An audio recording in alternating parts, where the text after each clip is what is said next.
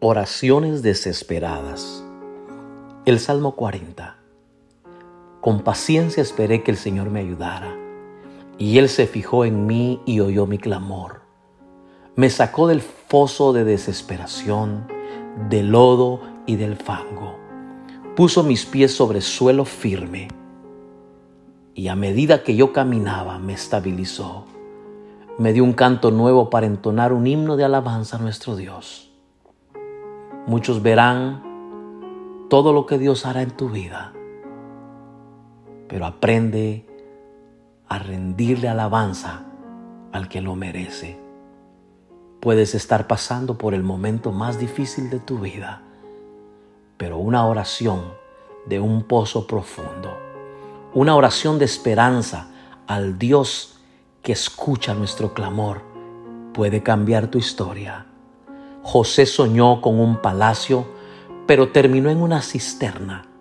Muchas veces nosotros tenemos grandes sueños y planes con nuestras vidas, pero terminamos más hundidos de lo que pensamos. ¿Cuántas veces te has sentido súper desesperado y no encontraste a nadie que te ayudara? Génesis 37, 24. Dice, le tomaron en la cisterna pero la cisterna estaba vacía, no había en ella agua.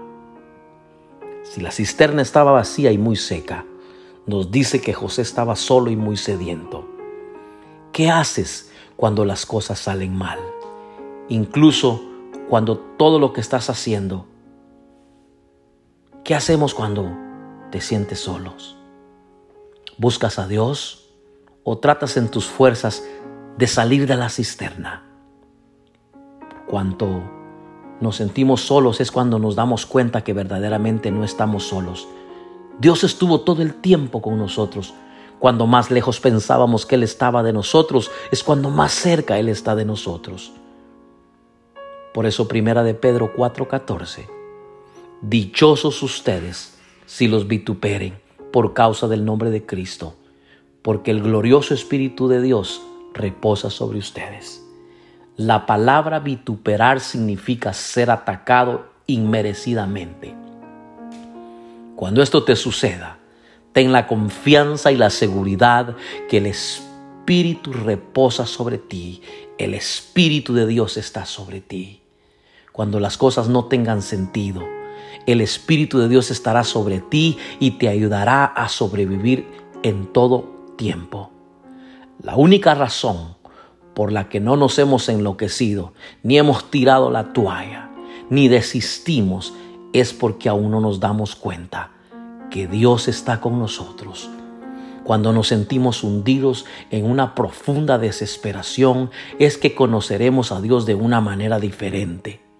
José soportó cisternas para descubrir que la única y verdadera fuente es Dios. Así que cuando te echen en una cisterna, no esperes a que lleguen corriendo gente para ayudarte. Dios mismo estará contigo y te dará descanso. Te quiero decir algo en este momento. La cisterna no es tu destino final, sino el palacio. Uno de los hombres importantes en la Biblia, José, fue perseguido, fue atacado, pero no perdió de vista los sueños que Dios le dio. Uno de los nombres de Dios en el Antiguo Testamento es Jehová y una de sus definiciones es el Dios que existe o el Dios que está allí. De modo que cuando lo llamas Jehová Jireh, está diciendo el Dios que está allí para proveer todo lo que necesitas. Dios conoce que solo la prueba, el calor y la adversidad de la cisterna sacarán a luz mucho de lo que está escondido dentro de ti. En las oraciones que hagas, Dios no se esconderá, sino que se revelará a ti. La cisterna no es un lugar de muerte, sino de descubrimiento. Dios usará la cisterna para mostrarte quién verdaderamente tú eres, quién realmente eres y de lo que estás hecho. El dolor, la persecución y los aprietos producirán que ores a Dios, pero que ores con todo tu corazón. Es en la cisterna donde José experimentó uno de los dolores más grandes de su vida, pero de la cisterna salió mejor de cómo entró a ella. En la cisterna de la desesperación es cuando tomamos conciencias que solos no podemos salir de allí, sino que necesitamos ayuda. Por eso el salmista inicia diciendo, con paciencia esperé. Esa es la clave, clamar a Dios con todas nuestras fuerzas, porque seguramente Él nos oirá. Tenemos que esperar pacientemente su respuesta, porque Él no te va a fallar. Ten la seguridad, tú que me estás escuchando en este momento, aun cuando todo parece derrumbarse, Dios no te va a fallar. Génesis 37, 25 dice claramente. Luego se sentaron a comer en eso. Al levantar la vista, divisaron una caravana de ismaelitas que venían a Galaad. Sus camellos estaban cargados de perfumes, bálsamos y mirra que llevaban a Egipto. Entonces Judá les propuso a sus hermanos, ¿qué ganamos con matar a nuestro hermano y ocultar su muerte? ¿Sabes que Judá significa alabanza? Y no es asombroso que Judá lo que te sacará de la cisterna. La alabanza es la vía que te ayudará a estar firme frente a la adversidad y a la presión.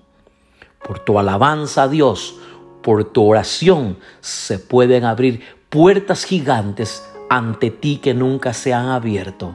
Puedes cambiar los decretos, puedes revertir diagnósticos y mejorar tu estado de ánimo. Por eso la Biblia dice en Daniel 6:10 que cuando Daniel se enteró de la publicación del decreto, se fue a su casa y subió a su dormitorio cuyas ventanas se abrían en dirección a Jerusalén. Allí se arrodilló y se puso a adorar y alabar a Dios, pues tenía por costumbre orar tres veces al día. Santiago 5:13 dice claramente, ¿está afligido alguno entre ustedes? Que ore ¿Está alguno de buen ánimo? Que cante alabanzas. Si no alabas a Dios mientras estás, estás saliendo del proceso, del problema que estás viviendo, nunca podrás salir. Recuerda, los otros hermanos de José quería que se muriera, pero Judá, que significa alabanza, lo mantuvo vivo Aprende a alabar a Dios en tus momentos de desesperación. Recuerda que Él nunca te va a fallar.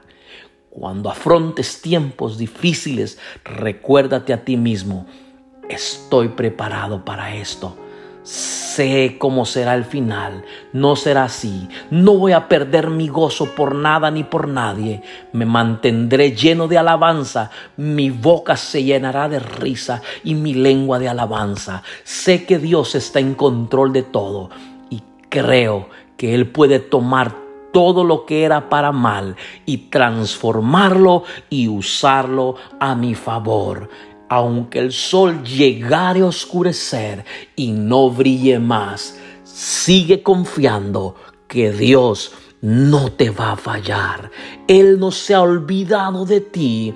Cuando más lejos has pensado que está de ti, es cuando más cerca está para abrazarte. Sé que estás pasando por un momento tan difícil de tu vida, pero Dios no ha quitado su mirada de sobre ti. Él te tiene en sus manos y en sus manos podemos estar más que seguros. Déjate caer en sus manos. Él te tomará con amor y te guiará a toda verdad. Bendecimos tu vida en este momento. Te saluda el pastor Abner García de Ministerios Nisi en Houston, Texas. Que Dios te bendiga.